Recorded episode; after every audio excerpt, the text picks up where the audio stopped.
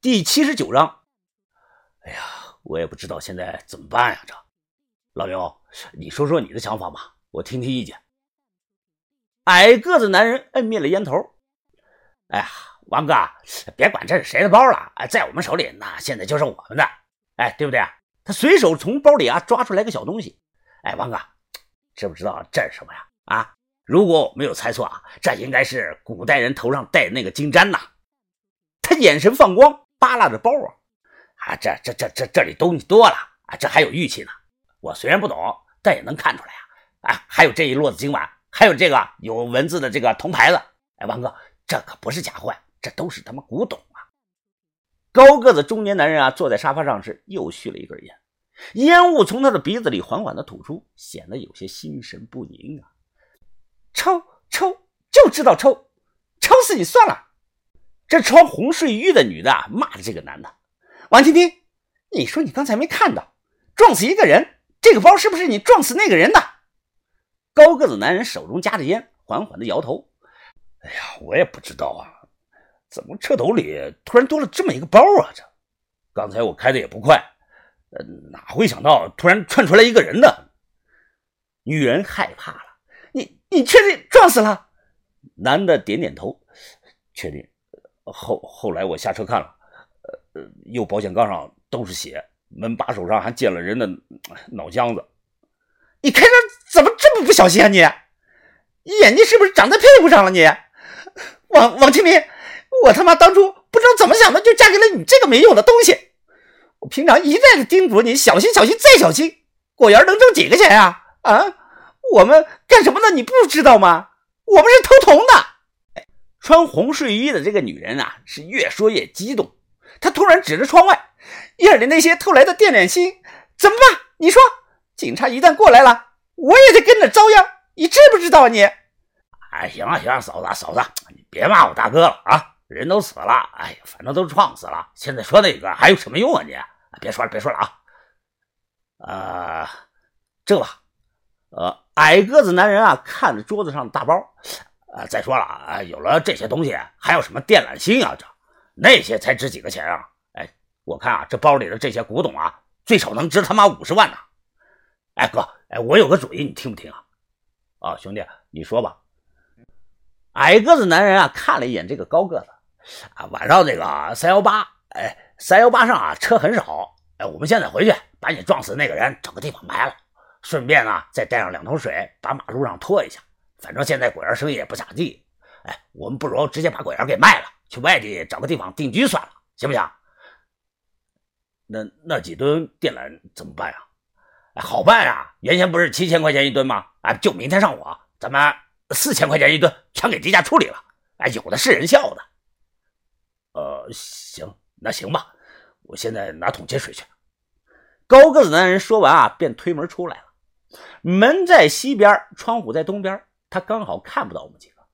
他出来后啊，只见这个矮个子男的快步上前，在睡衣女耳边啊小声嘀咕了几句，我听不到啊。只是看到这个女的眼神逐渐的变冷，点了点头。出去还没有三分钟呢，这个高个子男的突然回来了。哎哥，你怎么这么快啊？两桶水接好了？哦，我忘了，水管子前天坏了，我去屋里拿个新的水管接上。啊，这样，那你赶紧点吧，哥。高个子男人点头走了过去，才走了三步，他猛然回头，从怀里啊摸出来一把尖头的铁锤，想都没想，直接一锤子，啪！砸在了这个矮个子男人脑袋上，这一锤是极狠呐，瞬间鲜血飞溅，血都溅起来半米多高啊，喷到了墙上。矮个子男的扑通一声栽倒在地，右腿止不住的抽搐了两下，慢慢的不动了。哼，呸！他妈的狗东西！高个子男的啊，手里拿着滴血的尖头铁锤，他骂完了吐了口痰，转身呢走向了睡衣女。穿睡衣的这个女的啊，眼神惊恐，结巴的说道：“老老老老公，你干什么？老公，你要干什么？啊！救命啊！救命啊！”这男的薅住这女的头发，硬拽到了桌子那里。他一把将女的头按在了桌子上，一秒钟都没有考虑啊，举起铁锤便砸。啪啪，这是钝器击打的声音啊，一声声听起来就像是在案板上剁排骨。这男的边砸边大声的说道。他妈贱人，贱人，别以为老子不知道你背着我干什么好事了！死去吧你！死去吧你！随着铁锤不断的砸下呀，穿睡衣的这个女的呼声是越来越小，同时她的右腿慢慢的伸直了，不动了。一桌子猩红的鲜血不断的顺着桌沿滴落的，滴滴答答，滴滴答答的，连我的包都被血浸湿了。这个高个子男的满脸是血，他当啷的一声随手扔了铁锤，然后啊坐在沙发上，仰头看着屋顶，点了着烟啊，深吸了一口。他突然。在沙发上坐正了身子，嘴里叼着烟，伸手从包里拿出来我们的那只啊西夏金碗。他对着灯光不断的左右打量着看着这个金碗，嘴角慢慢的勾起了一抹的笑容。米娘拉真看呐，捂住了嘴，不敢发出声音。她被吓得浑身瑟瑟发抖啊！我同样目睹到这一切，看的心里也是突突的乱跳啊！这男的真是太他妈狠了！突然，这个高个子男的猛地站了起来。他自言自语：“呀，不对呀，这这么大的动静，狗怎么不叫唤？”说完，他弯腰捡起了地上的锤子，快速的向门外冲。你们是谁？四目相对，两秒钟后，他二话不说，举起了铁锤呀，就向我的头上砸来。千钧一发之际，我侧身躲过了这一锤，手中的刀直接朝他的肚子上捅去。这男的反应也是很快啊，他瞬间用左手抓住我持刀的手腕，右手再次高高的举起了铁锤。香哥，蛇女双手抱住这个男的的胳膊，直接下口就咬了他。哎，这个高个子男的吃疼啊，眼神极其的凶狠。他右脚一脚啊，就踹飞了蛇女。我瞅准这个空档啊，猛地将刀扎在了他的肚子上。我松开手，这个男的肚子上啊插着把刀，他手捂着伤口啊，后退了几步，口中大口的喘着气。这一刀啊，要不了他的命，没捅在要害上。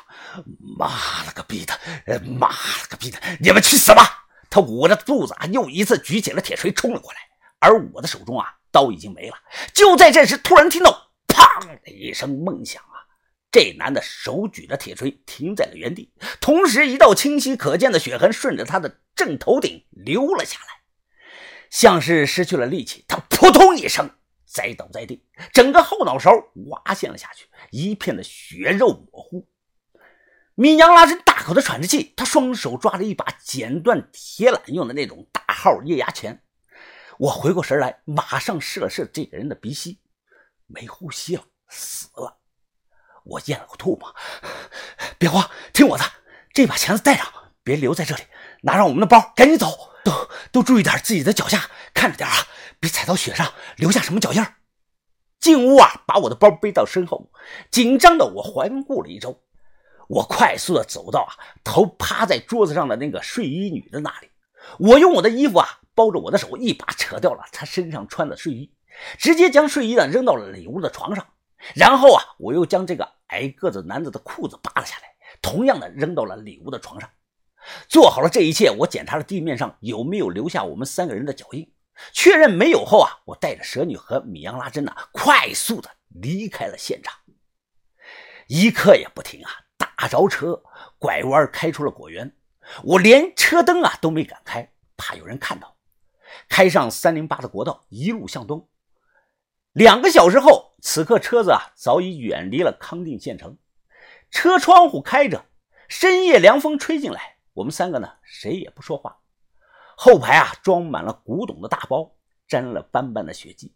蛇女他娘的头啊，靠在座位上，手耷拉着，脸上盖了一件衣服。